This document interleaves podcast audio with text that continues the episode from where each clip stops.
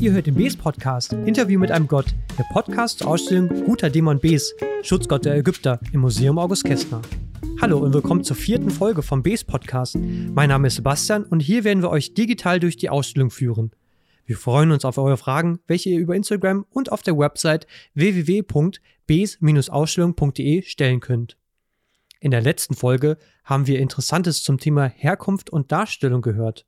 Heute spricht Dr. Christian Löben, Ägyptologe und Kurator dieser Ausstellung, zusammen mit Bes über das Thema Bes und seine Freunde. Hallo. Hallo, wie geht's? Ach, mir geht's gut. Und dir? Auch, auch, auch, ja. Das freut mich, aber ich bin irgendwie, ich weiß nicht, fühle mich irgendwie so ein bisschen alleine und vielleicht kannst du mir meine Laune ein bisschen aufhellen, wenn du mit mir über meine Freunde sprichst? Ja, klar, natürlich. Ich habe nämlich drei beste Freunde. Besset, Toeres und Tutu.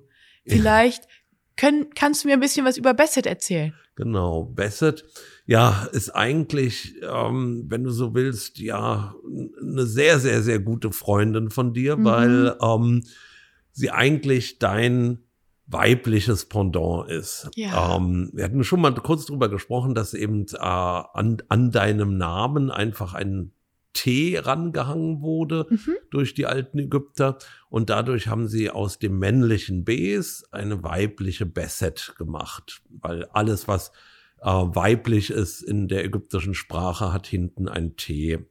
Also äh, kann man eben wirklich ganz leicht aus einem männlichen Wesen auch ein weibliches Wesen machen. Und ähm, ja, Manchmal, wie gesagt, äh, sahen die Ägypter darin deine Mutter, manchmal deine Frau. Also insofern äh, auf jeden Fall eine ganz enge, enge ähm, Freundschaft, die dich mit Besset verbindet. Übrigens seht ihr auch verdammt ähnlich aus. Auch Besset trägt eine Federkrone, auch Besset kann so dargestellt werden wie du, mit einem Schwert in der Hand, äh, mit einem Pantherfell über den Schultern. Äh, und sie kann genauso wie du auch nackig dargestellt werden und dann kann man natürlich sofort erkennen, wer Bes und wer Besset ist. Aber sonst sieht er ziemlich gleich aus. Ja, das stimmt. Wir sind wirklich ein absolutes Dream-Team, würde ich sagen. Aber sagen wir mal, wie sieht's denn aus mit ähm, Toeres? Wo ist er eigentlich? Toeres, ja, das ist ähm, ja eigentlich wenn man so will, vielleicht genau das, was früher dein weibliches Pendant war. Wow, denn, ich habe viele weibliche Pendants. ja, genau. Ja, ja.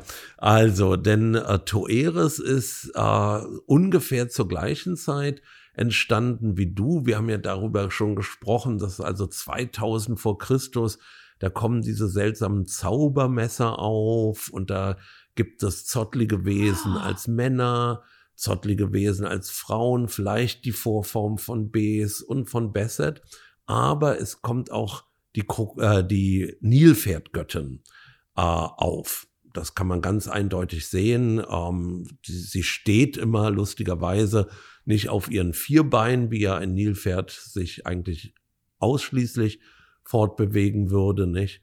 Ja. Man kennt ja Nilpferde aus dem Zoo, Flusspferde auch genannt, nicht? Mhm.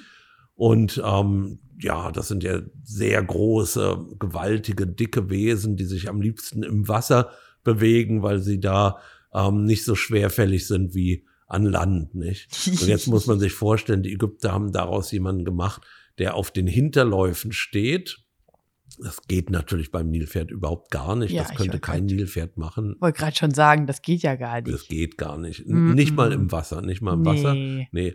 Aber so stellen sie sie dar. Und dann haben sie eben aus diesem Nilpferd sogar noch was viel gefährlicheres gemacht. Denn Nilpferde sind gefährliche Tiere. Denn gerade wenn sie Nachkommenschaft haben und man sich so einer Nilpferdherde äh, nähern würde, zum Beispiel in einem Boot oder so, da können gerade die weiblichen Nilpferde ganz, ganz, ganz böse werden und ähm, Boote angreifen, wurden auch schon Leute getötet, äh, weil sie eben ganz aktiv ihren Nachwuchs bewachen. Also auch eine Göttin, die sich, äh, also ein Tier, das sich eignet als eine Schutzgöttin von Nachkommenschaft.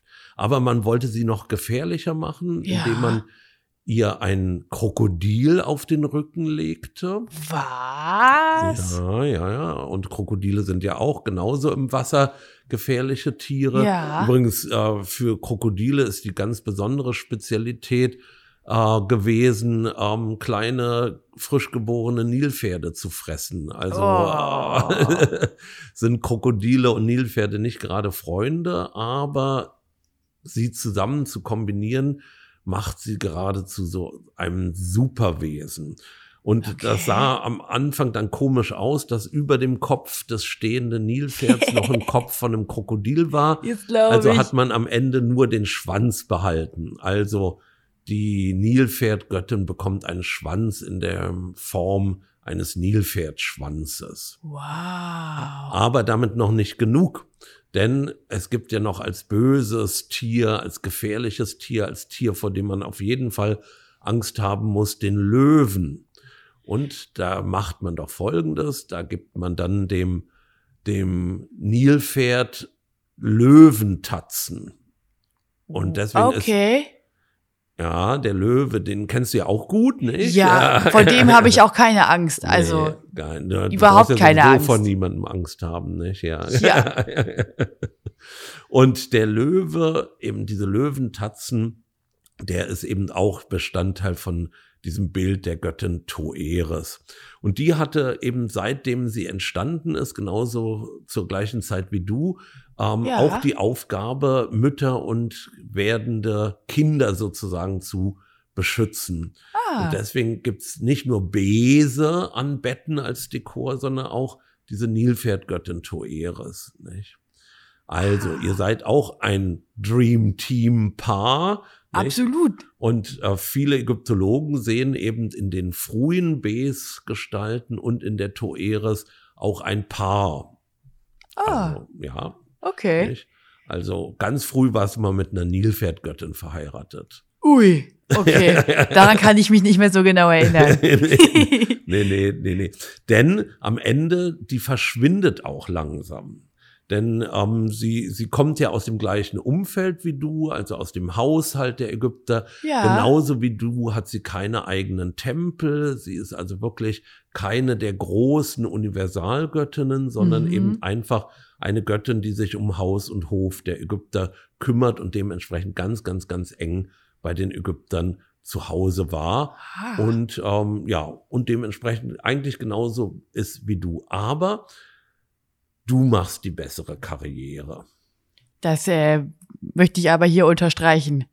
Absolut. Sage Denn mal. die Nilpferdgöttin langsam verschwindet sie Mhm. und ähm, man spricht dann gar nicht mehr so aufregend wie äh, über dich. Übrigens auch sie ist ein Wesen, das erst später ihren Namen bekommt. Dieses Mhm. Wort Toeres ist eigentlich griechisch und kommt aus dem altägyptischen Taveret. Und Taveret bedeutet Taveret. übersetzt, da ist ja schon ein T am Ende, also man ja, weiß, also weiblich. Das Genau. habe ich hier schon gelernt. äh, genau, ganz genau. Und äh, äh, wer, wer würde heißen der Große, Weret heißt die Große Ja. und Ta davor heißt einfach nur die. Also Ah. Ta Weret, die Große.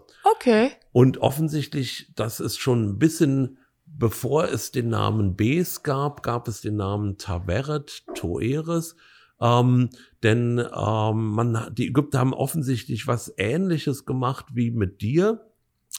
Die haben nämlich verschiedene Nilpferdgottheiten miteinander kombiniert Ah. zu einer großen Gottheit, die sie einfach die Große genannt haben. Und das Raffiniert. ist, ja, und zwar die große, weil das Nilpferd ja ein großes Tier ist und Ja. die große, weil sie eine mächtige Göttin ist und auch eine große Schutzgöttin ist. Wie gesagt, Ah. als Göttin die große Schutzgöttin und du als Mann, als Bes, der große Schutzgott. Also ihr seid sehr verwandt in der Hinsicht, aber wie gesagt, du wirst die bessere Karriere machen Mhm. mag sein, dass man vielleicht eben einfach, tja, so waren die Ägypter einer Frau nicht so viel Macht zutraut, dass sie so aktiv schützen kann wie eben ein männlicher Gott. Und dem gibt man dann das Schwert in die Hand und so weiter. Obwohl wir haben hier auch eine sehr lustige Darstellung von Besset, also als Frau, die ein Schwert in der Hand hat, also eine große Kämpferin auch war. Das kann ich nur bestätigen. Aber ich habe doch noch einen Freund, oder? Genau. Was ist denn mit Tutu? Ja, Tutu ist auch ganz toll. Der ist nämlich ganz anders als du und die Toeres Mhm. noch gar nicht lange, lange, lange bekannt. Der hat noch gar keine alte Geschichte. Der taucht erst relativ spät auf als Löwengottheit. Und zwar also auch ein grauenhafter Löwe. Oh. Sein Schwanz ist eine Schlange und sein Kopf ist ein Mensch. Also ein Wow. Sphinx. Wir nennen ja diese Mischwesen Ja, Löwen mit Menschenkopf. natürlich. Sphinx. Das wusste ich. Klar.